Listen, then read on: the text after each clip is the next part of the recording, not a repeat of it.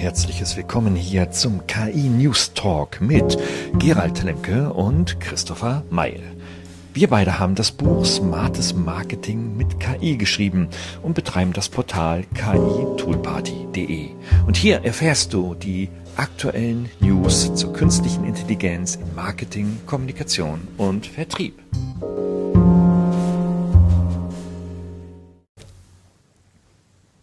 Herzliches Willkommen hier zur KI Tool Party. Christopher und Gerald sind hier am Start und wir wollen heute gemeinsam in den nächsten Minuten mal einen Blick in die Glaskugel werfen. Ähm, uns hat erinnert, dass es äh, irgendwann mal das iPhone gab und das eine, ja, man muss schon sagen, Revolution in der Mediennutzung hervorgerufen hat und äh, jetzt schaffen wir mal den Bezug zur künstlichen Intelligenz mit den prominenten Tools, wie wir sie alle unter anderem mit ChatGPT kennengelernt haben.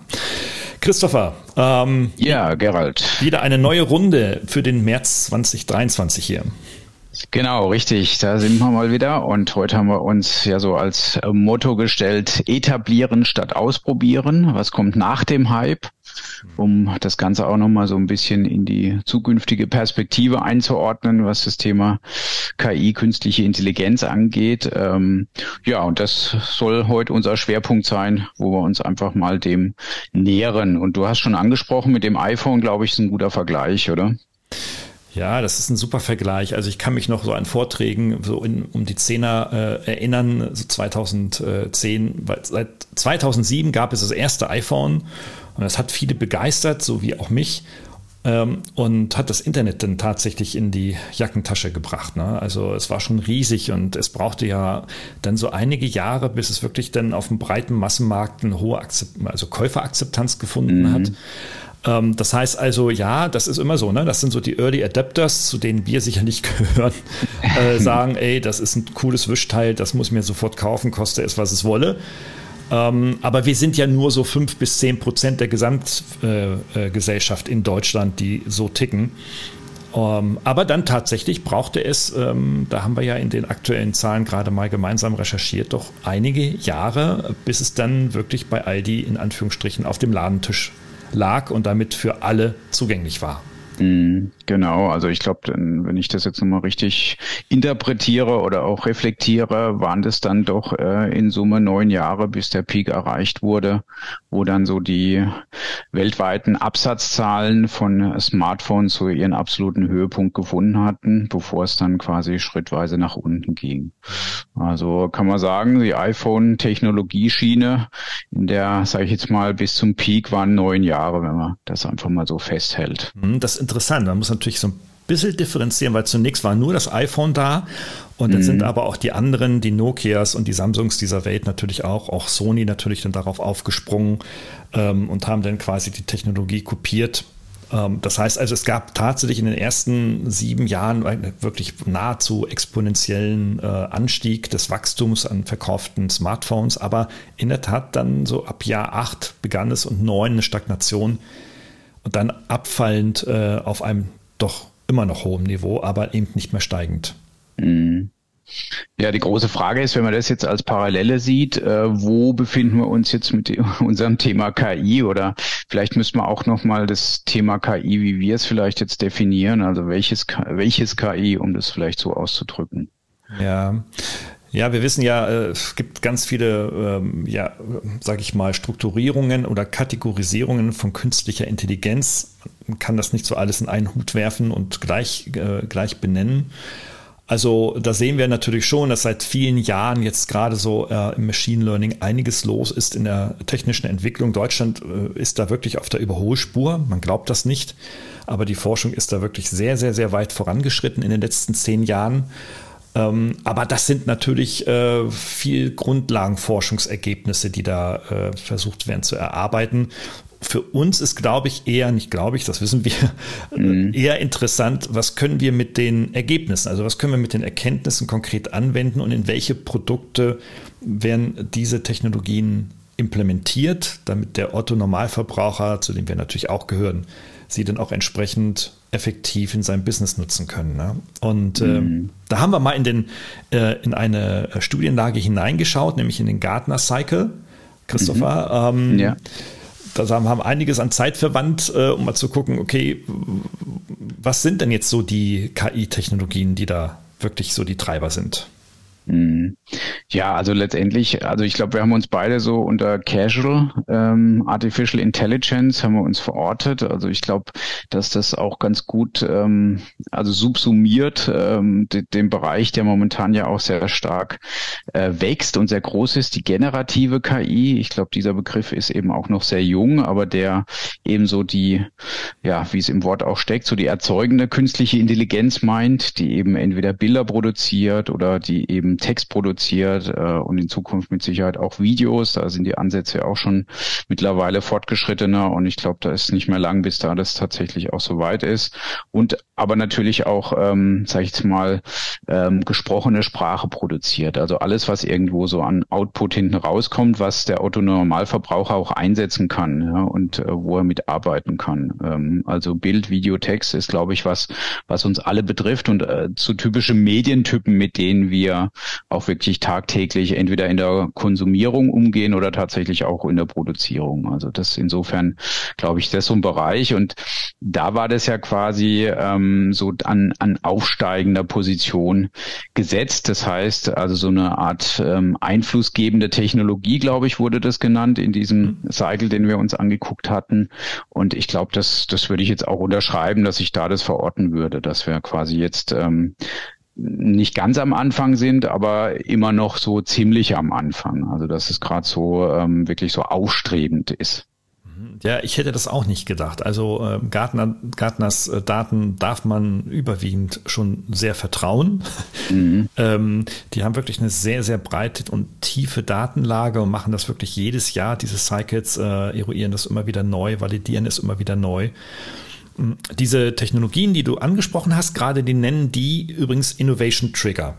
Also, mhm. ähm, mhm. und äh, sie stellen sich dann selber bei Gartner immer die Frage, ähm, wie lange dauert es ähm, in dem normalen Lifecycle eines Produktes? Den kennen die Marketingleute sehr, sehr gut. Ja, du machst eine Einführung, dann wächst, wächst es ganz stark, linear bis exponentiell, dann kriegt es ein Maximum und dann fällt es nach dem Maximum ab und pendelt sich dann irgendwo so in der Mitte ähm, des äh, Konsums ein oder verschwindet.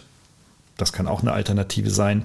Und da sind wir wirklich in der Tat ganz am Anfang. Also das scheinen diese Technologien die Innovationstrigger zu sein, die ja überhaupt Produkte und die Produktentwicklung überhaupt erstmal antriggern. Also wer, wer, hätte gedacht, dass wir Ende November 22 mit ChatGPT ein neues Suchfenster neben Google bekommen, das uns äh, mhm. in der Mensch-Maschine-Kommunikation äh, ausführliche, fehlerfrei geschriebene Antworten auf unsere äh, fehlerhaften und unvollständigen Fragen gibt. Also das ist ja schon. Das, das stimmt, das, das stimmt. Und, ne? und was wir ja jetzt schon erleben, ist so die erste Adaption dieser Technologie in, in bestehende Produkte. Also Snapchat hatten ja jetzt ähm, angekündigt, äh, dass sie es integrieren. Ähm, auch Microsoft ist ja der große äh, Adaptierer quasi, deswegen auch die große Investition in OpenAI, dem, dem Unternehmen, das Mutterunternehmen, sage ich jetzt mal, für den äh, Chat-GPT. Und ähm, insofern glaube ich, ist, ist jetzt so die Phase, äh, wo, wo so die zarten Integration beginnen. Ähm, und das zeigt, dass die Technologie als, als wertvoll, als sinnvoll erachtet wird, wenn ich das in mein bestehendes, gut laufendes Produkt einbaue, um dem einen Mehrwert zu bescheren. Also dann ähm, zeigt das auch, dass es wirklich eine, eine Schrittmacher-Technologie ist, oder? Ja, tatsächlich. Eine schöne, schöne Metapher mit dem Schrittmacher. Also ich denke jetzt natürlich an Herzschrittmacher zunächst. also wo denn, wo denn quasi durch, ähm, durch viel Energie, äh, wirtschaftlich betrachtet durch viel Geld und Ressourcen, dann tatsächlich dann ein System am Laufen gehalten wird, ähm, um daraus dann in der Hoffnung äh, nicht nur am Leben zu, halten, zu erhalten, sondern dann auch äh, Möglichkeiten der Replikation, also der Weiterentwicklung und so weiter mhm. dann auch äh, ermöglicht werden. Ja. ja, absolut.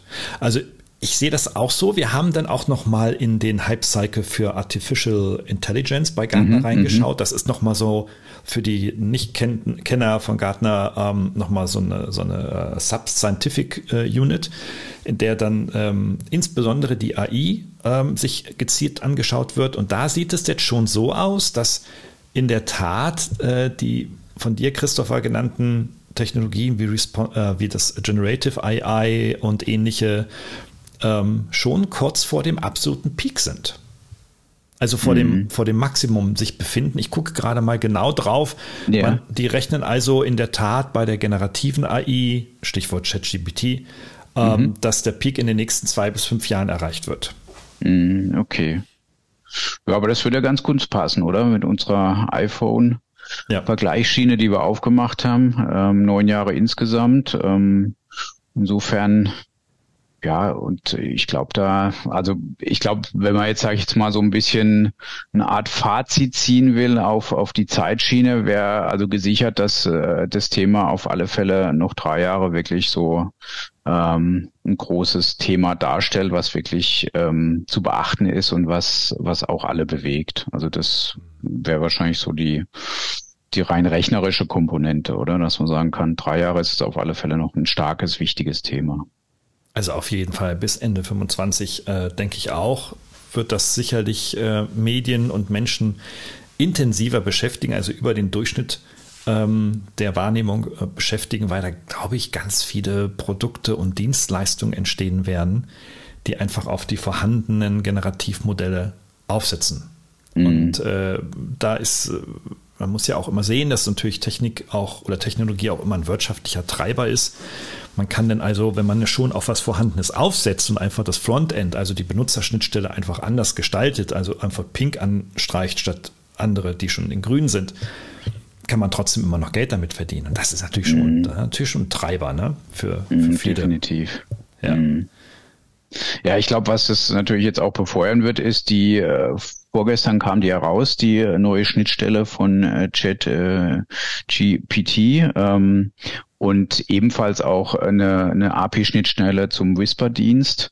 Mhm. Also insofern glaube ich, können wir da in, in der nächsten Zeit auch sehr viele neue Anwendungen erwarten, wo jetzt wirklich diese, ähm, sage ich jetzt mal, schon sehr interessanten Technologien von OpenAI integriert werden. Lass uns mal drüber sprechen, was, was äh, das bedeutet, weil nicht alle sind ja technophil mhm, mhm, unterwegs. Was bedeutet das, wenn die jetzt eine Schnittstelle daraus bringen? Ja, also ich eine Schnittstelle bedeutet, dass ich quasi in mein technologisches Produkt ähm, das wirklich andocken kann als, als weiteren Service, als Dienst, den ich ähm, technisch eben dann anspreche und Daten hinschicke und Daten damit wieder zurückbekomme und dann über meinen bestehenden, äh, mein bestehendes System das quasi als ähm, als weiteren Zulieferer von, sage ich jetzt mal, Intelligenz oder auch von Funktionen nutze. So würde ich das jetzt definieren. Ja, genau. Und das ermöglicht dann vor allem die Anbieter äh, oder die Softwareentwickler, äh, insbesondere die Technologie von JetGPT zu nutzen, um daraus eigene wiederum Anwendungen und Softwarelösungen zu entwickeln. Ja. Und das ist natürlich jetzt ähm, dadurch, dass es eine offizielle sage ich jetzt mal, Schnittstelle auch gibt. Bis dato gab es ja schon Integrationen, aber die waren immer so, sage ich jetzt mal, ja, entweder nicht, nicht eben durch so eigene Lösungen realisiert, dass es irgendwie integriert wurde. Also es gab ja auch viele oder gibt auch viele Chrome-Plugins, die dann genutzt haben, dass quasi da sich so angezapft wurde, wie wenn es ein weiterer Zugreifer wäre jetzt auf Chat äh, GPT, der dann da zugreift und es aber quasi technisch so nur getan wurde, weil es eben keine offizielle Schnittstelle gibt. Ähm, und wenn es jetzt eben eine offizielle, auch dokumentierte Schnittstelle gibt, das macht es viel leichter und natürlich auch viel smoother und, und äh, somit auch für den Benutzer ja fühlt sich das dann voll integriert an und auch äh, voll funktional. So würde ich das jetzt mal bezeichnen. Und es ist auch kommuniziert worden von OpenAI, dass sie auch ihr Sprache zu Textmodell, also du hast es genannt, mhm, Whisper, das Whisper. Ähm, mhm. genau, auch mit einer API zur Verfügung gestellt wird. Jetzt lass uns doch mal so ein bisschen rumspinnen, äh, spinnen, mhm, mhm, Christopher.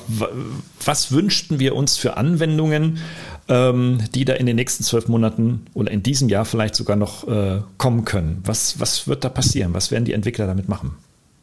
Also ein Thema, glaube ich, ist ähm, Internationalisierung von, von Content. Ähm, das das wäre so ein Ding, was ich mir noch wünschen würde, was es ja schon in Ansätzen gibt, aber was ich immer noch als ja eher anstrengend empfinde, dass ich quasi ein Video auf YouTube habe und meine Idealvorstellung ist, dass ich einfach vielleicht so ähm, Länderflaggen habe und ich äh, wähle dann eine bestimmte Länderflagge aus, zum Beispiel Deutsch und das Original ist auf Englisch und schwuppdiwupp kriege ich quasi wie mit einem Simultan Simultansprecher das Video tatsächlich ähm, komplett übersetzt in meiner Sprachfassung und im Idealfall auch noch mit einer adaptierten Stimme mhm. äh, vom Original-Tonspur, so dass es sich anfühlt, wie wenn das das Originalvideo ist und derjenige hat einfach ähm, das Video auch einmal eingesprochen in Deutsch beispielsweise. Ja, ja, naja, in, in Teilen gibt es, also solche Tools gibt es ja schon, ne? Mm, äh, genau. Aber, aber, sie sind nicht so ganz einfach zu handeln, ne? Genau, richtig. Also wir, wir haben das auch schon gezeigt in dem einen oder anderen Webinar und ähm, jetzt gerade in unserem letzten ähm, Labs-Termin hatten wir das ja auch mit drin.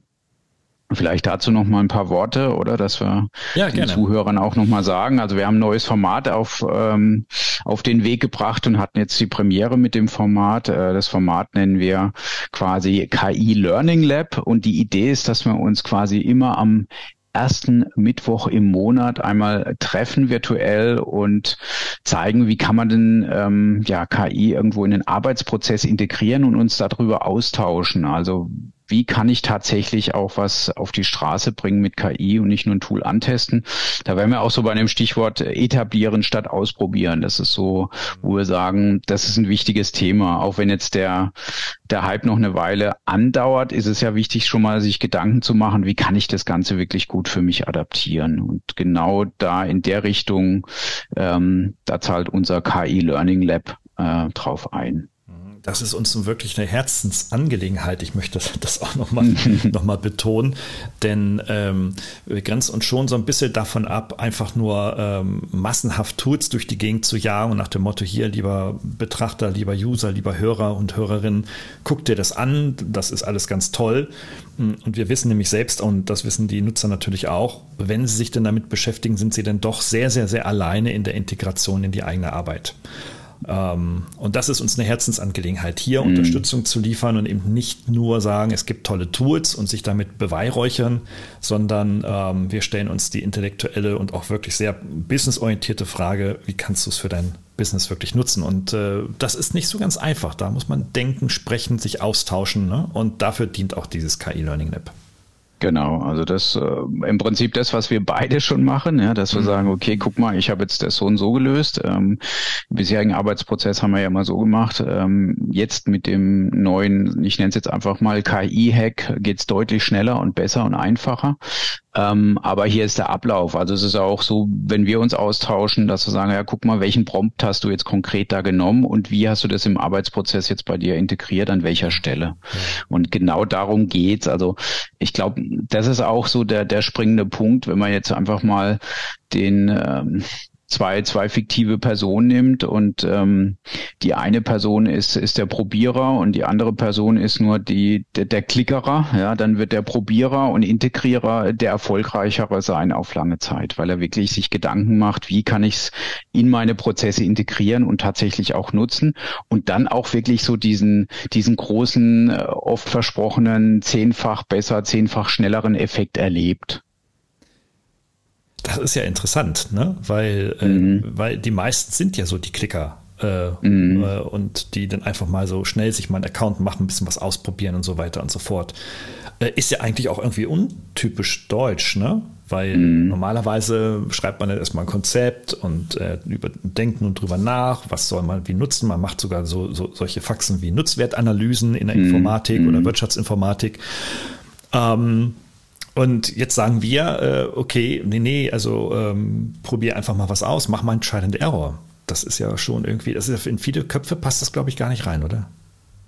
Ja, ist glaube ich schon, wir sind jetzt nicht unbedingt so die, die Probierkultur wie andere Kulturen. Ich glaube, da ist äh, USA so eine typische Kultur, let's try, ja, und ähm, die einfach mal anfängt und loslegt und dann guckt. Und äh, wir sind schon eher so die Planer, aber ich, ich glaube, es wandelt sich. Aber wichtig ist eben, dass man tatsächlich auch so ein bisschen diese extra Meile geht und sich Gedanken macht, wie sieht mein Prozess aus? Dazu muss ich ja vielleicht nochmal einen kleinen Schritt zurücktreten und sagen, okay, ich gucke es mir aus der Vogelperspektive an. Wie produziere ich jetzt beispielsweise den Blogbeitrag, äh, den ich jeden, jeden Monat in unserem Unternehmensblog ähm, rausgebe oder ähm, äh, veröffentliche und dass ich mir dann angucke, okay, an welcher Stelle jetzt oder an welchen verschiedenen Stellen könnte ich hier einhaken und vielleicht eine Beschleunigung, eine Erleichterung mit KI erreichen. Das ist ja, das ist das Etablieren, was du ansprichst mm, oder was wir ansprechen. Genau, ne? Also genau. etablieren statt ausprobieren. Aber trotzdem mm. ähm, ist nicht das Ausprobieren trotzdem auch wichtig für viele Menschen. Absolut, absolut. Ja? Mhm. Absolut. Also das ist einfach, sag ich mal, beides. Ja. Also es ist äh, vielleicht ausprobieren und dann auch etablieren. Vielleicht müsste man also das so nennen, weil es gehört beides zusammen. Ich muss erstmal probieren, um ein Gefühl zu bekommen. Und dann ist es aber wichtig, dass ich da nicht stecken bleibe und sage, ah, das ist cool, da muss ich mir mal irgendwann Zeit nehmen, sondern dass ich dann sage, okay, jetzt lass mal konkret angucken, wo könnte ich denn jetzt wie etablieren. Ähm, also dass es einfach fortgeführt wird, also dass von dem Ausprobieren dann auch zum Schluss ein Etablieren übrig bleibt. Absolut. Ja, ja, absolut.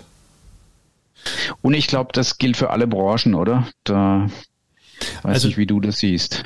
Doch, das geht, ja, natürlich geht es für alle Branchen, für manche mehr, für manche weniger, wie das immer so ist bei ähm, Technologieeinsatz. Aber es gibt natürlich Branchen oder sagen wir mal besser, es gibt Funktionen, für die es besonders relevant ist. Ähm, das haben wir ja auch in den Daten gesehen, die wir uns in Vorbereitung auf diesen Podcast angeschaut haben dass äh, die, doch die meisten Anwendungen und die äh, schnellstmögliche Umsetzung von neuesten Technologien vor allem in Marketing und Vertrieb und Kommunikation mhm. gesehen werden. Also mm. vor allem im weiten Feld des Marketings. Ja.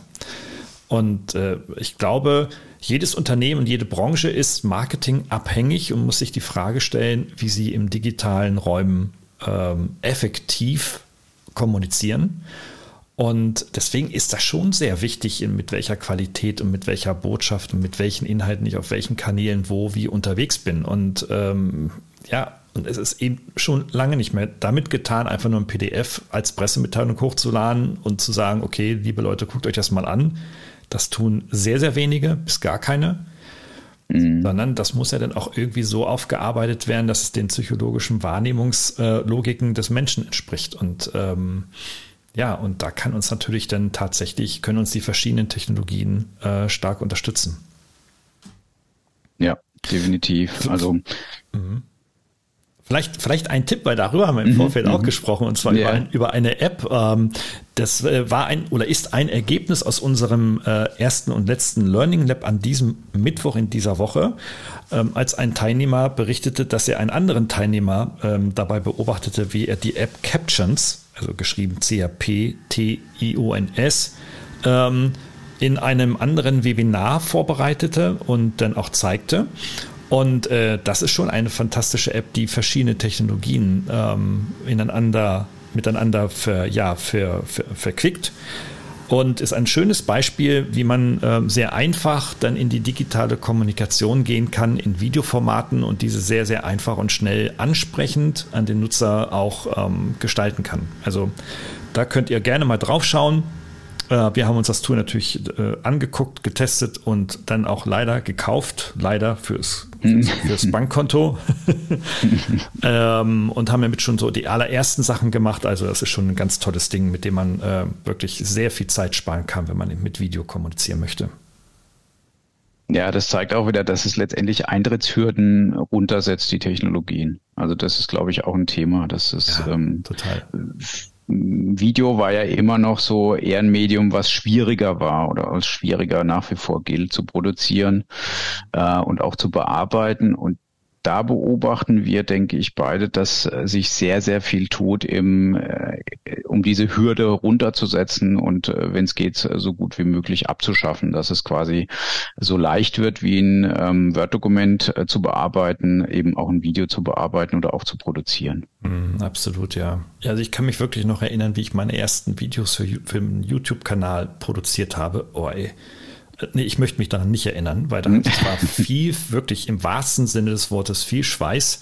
Also ich ziehe mir mhm. irgendwie ein frisches Hemd an und ähm, als ich dann tatsächlich am Take, am Zeitpunkt des Takes, also den Aufnahmeknopf zu drücken war, war das Hemd schon komplett durchgeschwitzt, weil natürlich, du musst halt so unglaublich viel beachten, ähm, äh, was das Licht beispielsweise angeht, was die Aufnahmetechnik angeht und so weiter und so fort.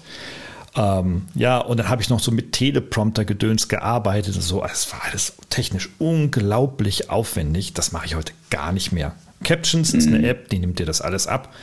Und das mit dem Smartphone. Ähm, also ich, ich stelle mich vor keine große Kamera mehr. Jedenfalls nicht äh, für den YouTube-Kanal. Ja, ja gut, die Technik hat sich ja auch gut weiterentwickelt. Also muss man ja auch sagen, die, die Kameratechnik in den Smartphones hat sich ja extreme Sprünge auch gemacht die, die letzten Jahre. Insofern ja. ist es ja auch möglich, ja, auf technischer Seite einfach gesehen. Oh ja, oh ja, du kannst mit den Standardgeräten, die so alle um 1000 Euro liegen, wirklich fantastische Qualitäten erzeugen. Ja, du brauchst kein 4K, aber äh, mit HD und äh, bist du schon wirklich sehr, sehr, sehr gut dabei im Internet. Also, das ist schon großartig, was da, was da geht. Ja, also insofern, mh, mm, lass uns vielleicht noch mal kurz darüber nachdenken, mhm. was Unternehmen jetzt davon haben können, wenn wir mal den Gartner Glauben schenken, was die Marketingfunktionen, äh, also die Marketingleute und all die, die im Marketing arbeiten in verschiedenen Branchen, ne? also sowohl mhm. in Industriedienstleistungen als auch in Agenturen und so weiter, wie die denn davon äh, profitieren können. Was müssten sie denn heute tun, damit sie dann in den nächsten zwei, fünf Jahren mit zu den First Movern gehören? Lass uns da mal drüber nachdenken, weil das ist nicht mhm. gar nicht so mhm. einfach. Wir tun das ja auch immer wieder mhm. und erleben, mhm. nicht alles, was so gerade so ein neuer Hype ist, äh, setzt sich dann auch tatsächlich durch. Mhm. Wo könnte man heute als Entscheider, sage ich mal, die Flöcke einschlagen, damit ich in zwei, drei Jahren wirklich mit ganz vorne dabei bin? Ja, also ich glaube, Bewegtbild, da sind wir uns einig, oder? Das ist schon mal ein ganz, ganz großes Thema. Und ähm, wer heute noch nicht im Bewegtbild äh, irgendwie unterwegs ist in seiner Kommunikation, sollte da dringend drüber nachdenken, wie kann ich Bewegtbild in meine Kommunikation integrieren, ähm, in meine werbliche Kommunikation oder auch Mehrwertkommunikation, um, um da einfach State of the Art zu sein, weil alle Plattformen, die mit Bewegtbild agieren, äh, wachsen sehr, sehr stark. Ähm, wenn man sich TikTok anguckt ähm, oder auch beispielsweise YouTube nach wie vor, ähm, das ist einfach ein Riesenthema und ich glaube, heute wird fast schon erwartet, dass man auch Bewegtbildformate anbietet, sonst äh, sieht es irgendwie fast schon komisch aus oder es wird bald komisch aussehen, wenn jemand nur mit Text daherkommt oder vielleicht ein Bildtext. Ja, also da bin ich auch völlig von überzeugt, Video ist das Format der Zukunft. Ne? Ähm, das liegt einfach daran, ähm, dass die, das Rezeptionsverhalten, also das Wahrnehmungsverhalten von uns Menschen sich auch weiterentwickelt und wir in immer mhm. weniger Zeit immer mehr Informationen verarbeiten müssen und dann in dieser Zeit dann auch noch entscheiden müssen, ist es für mich relevant, ja oder nein.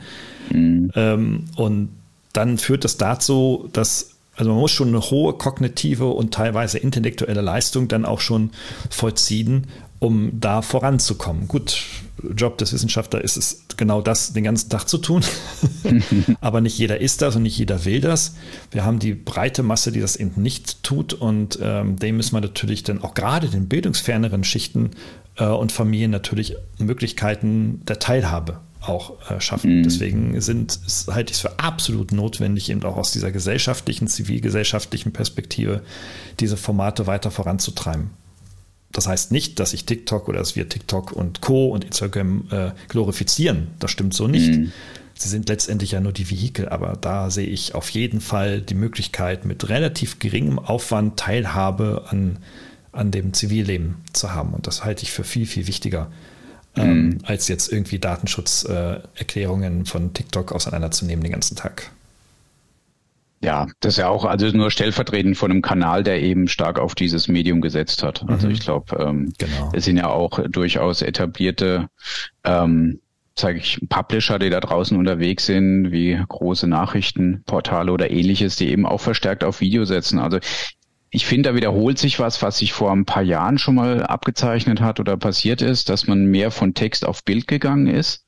Mhm. Und jetzt, glaube ich, wird das Bild ausgetauscht in, in Videoformat. Also wir gehen äh, weg vom, oder was heißt Bild ist auch immer noch, aber es wird halt vom, vom Standbild wird's zum Bewegtbild. Ähm, und Aha. das ist, glaube ich, so die, die nächste Stufe, die wir hier einfach beobachten können. Dann lass uns gleich weiterspinnen. Was kommt mhm. nach dem Bewegtbild? Äh, ja. ist eine offene Frage. Was kommt mhm. nach dem Bewegtbild? Ich, ich lege mal vor, äh, mit einer These, ähm, na, vielleicht keine These, wir erleben es ja auch schon in Teilen. Also es wird das AV und VR-Thema werden, äh, VR und mhm. AV äh, mhm. äh, Thema werden. Und äh, wir werden hier insbesondere in der Virtual Reality, glaube ich, in den nächsten 10 bis 20 Jahren äh, auch so etwas wie einen kleinen Durchbruch erleben mhm. dass wir dann also in unserer bilateralen zwischenmenschlichen Kommunikation über das Internet auch VR-Formate nutzen werden. Ähm, warum glaube ich das? Nicht, weil ich ein Fan von Mark Zuckerberg und seinem Metaverse bin, äh, äh, wo so etwas in Teilen schon passiert und man beobachten kann, sondern dass die ganzen KI-Tools, die wir ja uns so anschauen, mittlerweile ja auch solche Technologien nutzen. Ne? Also denk mal nur mal an Synthesia, wo du mhm. ähm, deinen eigenen 3D-Avatar erstellen kannst, der so echt ist wie du selbst in der Realität. Mhm. Denken wir das Ganze in Stimmen, wo du deine Stimmprobe in ein Portal hochladen kannst und äh, dann eigentlich dieses Portal von dir nur noch Text braucht und dann mit deiner Stimmenvorlage diesen Text spricht in deiner Stimme. Mhm. Stichwort mhm. Flicky. Also da gibt es schon ähm, Technologien, die heute schon in diese Richtung weisen. Und ich glaube, wenn man die zusammenfasst und hier einen Kommunikationsstandard findet, dann wird das ein, wird das ein mega Durchbruch werden. Wirklich die dreidimensionale Darstellung. Ähm, ob man dafür dann irgendeine VR-Brille oder ähnliches braucht, das wird ein Zwischenschritt werden. Mhm. Das glaube ich schon. Wir warten ja alle seit Jahren schon auf die Apple Glasses sozusagen. Mhm. Ähm, aber warum Apple da noch nicht äh, mit einem Produkt auf, am Markt ist, liegt vor allem darin, äh, dass es nicht, also sie wollen keine große, klobige VR-Brille machen. Mhm. Die kauft kein Mensch, das kaufen nur Freaks. Sondern ähm, sie wollen etwas haben, was klein, handlich ist, ähm, was dann bei Aldi auf dem Ladentisch irgendwann liegt in der Kopie. Und ähm, wenn das, wenn, wenn, wer sowas raus, rausbringt, wird das ein neuer Massenmarkt werden. Und dann wenn wir innerhalb wieder von ein, zwei Jahren nach dem Launch wieder sagen, das war ja schon immer so da. Ja, wobei, also ich bin, also ich frage mich halt immer, ist, ist, sage ich jetzt mal, die virtuelle Realität nicht zu immersiv oder immersiv, mhm. dass ich zu stark eintauchen muss und dass mich von meinem jetzigen Umfeld, wo ich mich gerade befinde, zu stark aus der tatsächlichen Realität rauszieht. Da ist eher die Frage, ist es nicht eher die sogenannte Augmented Reality, also die ergänzte Realität? Also das könnte ich mir einfach persönlich jetzt besser vorstellen, dass ich eben eine Brille auf habe, die zum einen meine Sehstärke bedient, die ich benötige, auf der anderen Seite aber gleichzeitig als zusätzliches Display mit mir quasi unterwegs ist, was mir eben bei Bedarf Informationen einblendet, aber immer noch so, dass ich auch den Rest der Umwelt, wenn ich möchte, eben gut wahrnehmen kann. Also dass ich nicht so komplett ab abgeschottet bin. Ähm, so wie ich zum Beispiel die, die Earpods äh, von Apple äh, sehr mag, also gerade die erste Generation ähm, fand ich sehr, sehr gut und äh, ich kaufe auch lieber, sag ich jetzt mal, die eher nach oder die zweite Generation, wo die eher noch so nur in den Ohren mhm. liegen, ich aber trotzdem noch die Chance habe, ähm, mein Umfeld wahrzunehmen oder bei Bedarf quasi ein Gespräch zu führen, weil eben nicht meine Ohren komplett mit einem, sage ich jetzt mal, sich in den Gehörgang schiebenden ähm, Kopfhörer belegt sind. Äh, und deswegen weiß ich jetzt nicht so, könnte ich mir vorstellen, dass die Augmented Reality eher eine Chance hat, sich schneller und besser durchzusetzen, weil sie eben immer noch so ein,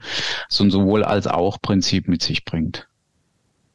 Ja, also es gibt ja auch schon Anwendungen ne, für die Hörerinnen und mhm. Hörer. Also der IKEA-Katalog, den kann man mit AR mittlerweile gut auch äh, virtuell kommunizieren. Im Übrigen auch ohne Brille, das ist spannend. Mhm. Mhm. Ähm, es gibt auch für die Smartphones zahlreiche Anwendungen. Auch Adobe hat so etwas ähm, am Start, mit, der, mit denen man solche Anwendungen sehr einfach und schnell auch ausprobieren kann.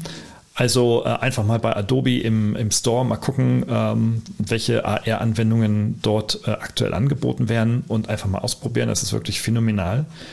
Ich glaube auch, Christopher, das wird vermutlich der erste Schritt oder der nächste Schritt sein mhm. nach dem Bewegtbild, aber ein Zwischenschritt in Richtung virtuelle.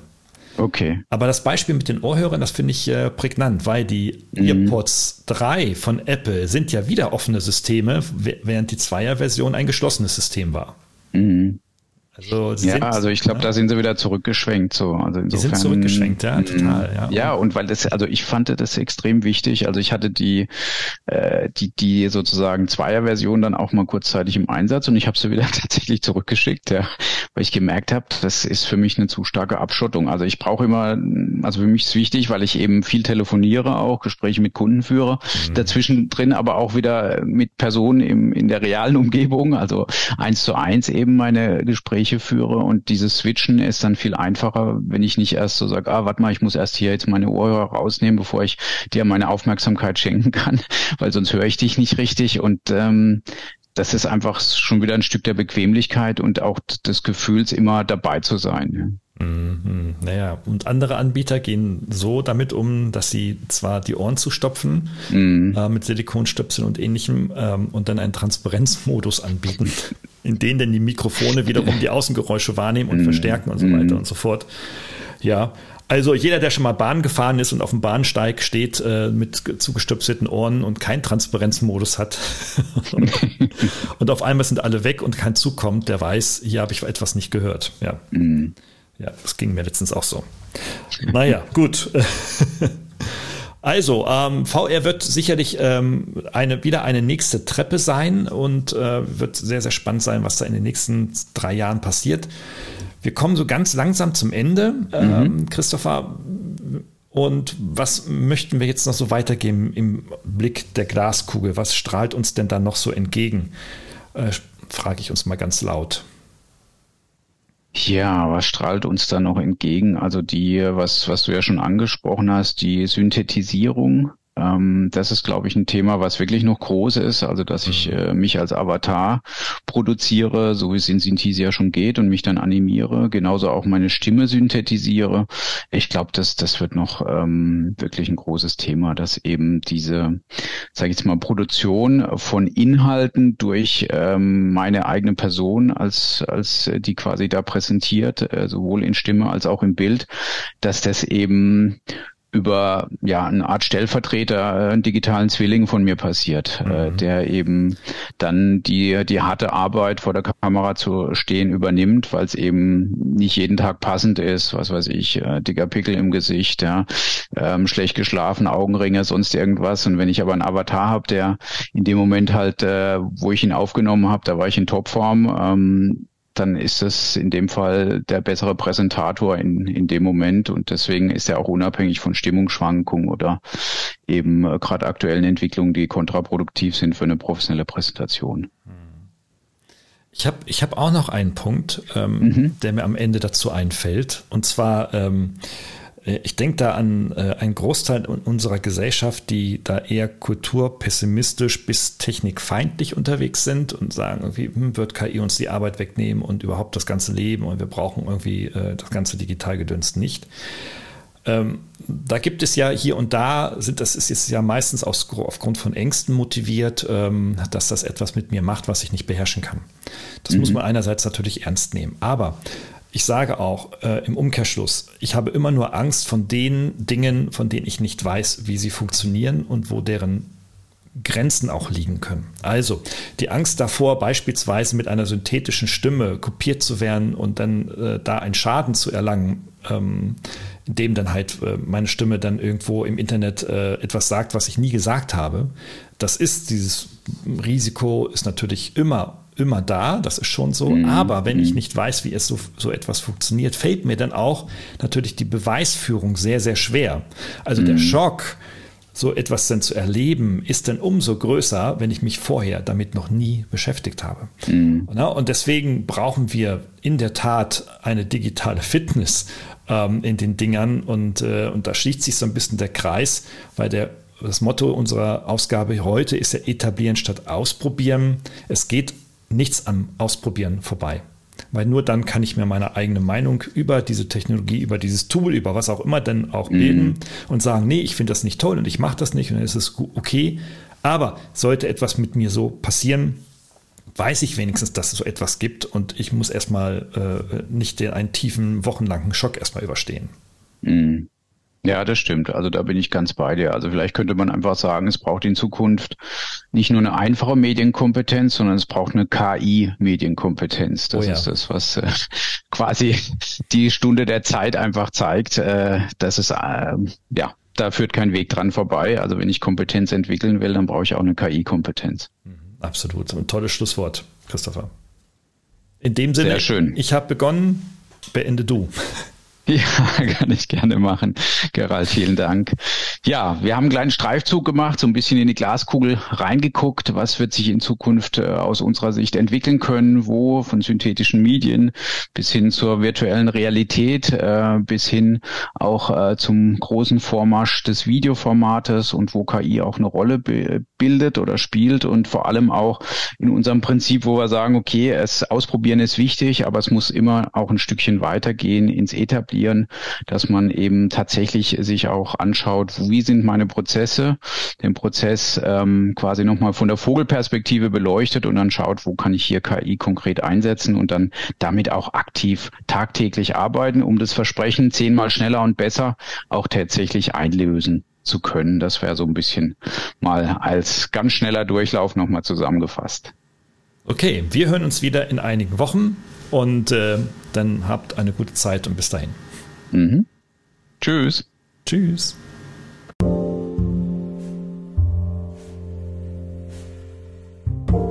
Hat dir diese Folge gefallen? Dann abonniere diesen Kanal in deiner Podcast-App deiner Wahl und registriere dich für den kostenlosen Newsletter auf ki-toolparty.de. Wir freuen uns, dich wieder zu erleben. Bis bald.